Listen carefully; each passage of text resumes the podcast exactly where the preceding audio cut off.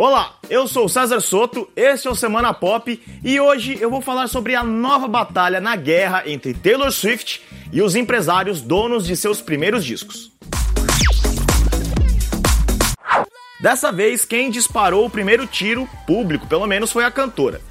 Ela usou suas redes sociais para dizer que Scooter Brown, novo dono da gravadora Big Machine, e Scott Burchetta, presidente da empresa, não permitiam que ela cantasse seus antigos sucessos no American Music Awards.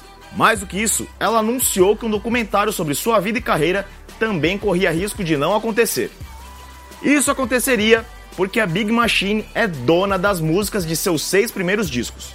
A briga toda começou lá em junho, quando Brown, um empresário da indústria da música, comprou a gravadora na qual a cantora começou sua carreira. Ela reclamou que, se soubesse da negociação, teria pelo menos tentado comprar o seu catálogo de músicas. Mais do que isso, Taylor não curtiu o envolvimento de Brown.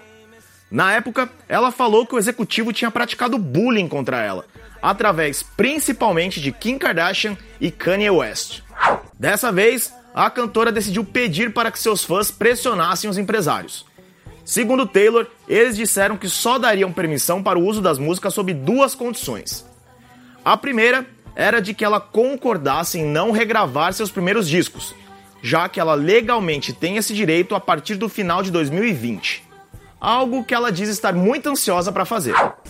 A outra condição seria que ela parasse de falar sobre a dupla, o que ela não parece nem um pouquinho disposta. Ela também pediu para que seus fãs tentassem falar com os artistas gerenciados por Brown, como Demi Lovato e Justin Bieber. Abre aspas. Espero que talvez eles possam dar um pouco de juízo aos homens que estão exercendo um controle tirânico sobre alguém que só quer cantar as músicas que ela mesma escreveu. Fecha aspas. A gravadora se defendeu dizendo que nunca tinha proibido Taylor de cantar suas músicas antigas. Segundo a empresa, a cantora nunca precisou de permissão para apresentar seus sucessos na TV, algo que legalmente é verdade. Tanto que ela chegou a cantar Shake It Off, música de um dos discos que pertencem à Big Machine, em um programa matinal em agosto. Além disso, a gravadora disse que conversava com a equipe da cantora nesse meio tempo e afirmou que o texto dela teria consequências para seus funcionários e suas famílias. Essa foi a principal mensagem na carta aberta publicada por Brown em suas redes sociais. No texto, o empresário falava sobre ameaças que sua família tem recebido. Ele também pedia para que a cantora o encontrasse para conversarem e dizia estar aberto a todas as possibilidades para chegarem a um acordo.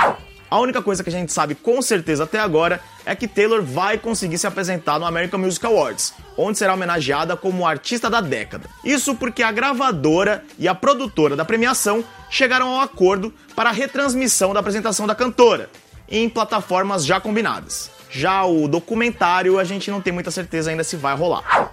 O texto de Taylor conseguiu muito apoio entre outros artistas. A cantora House falou em seus stories no Instagram que a atitude da gravadora era pura maldade, na esperança de silenciar a Taylor.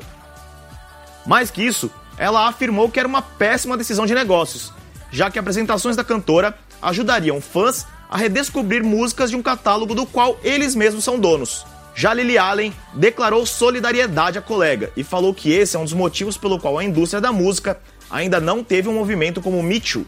Camila Cabello lembrou da época em que era adolescente e ouvia os discos de Taylor, afirmando que é como se o mundo estivesse sendo roubado de algo importante e lindo. A discussão chegou até a corrida presidencial americana. Elizabeth Warren, uma democrata que tenta a vaga para concorrer à eleição presidencial pelo partido, falou que Taylor era vítima de uma empresa de capital que ajudou Brown a comprar a gravadora. A briga é complexa, mas eu espero ter ajudado vocês a entender um pouquinho melhor dessa questão que parece que está muito longe de ser resolvida. Depois comenta no G1 de qual lado dessa guerra você tá. E se você estiver me ouvindo num podcast, não esquece de assinar para nunca deixar de ouvir o Semana Pop. Então é isso, até a semana que vem e tchau!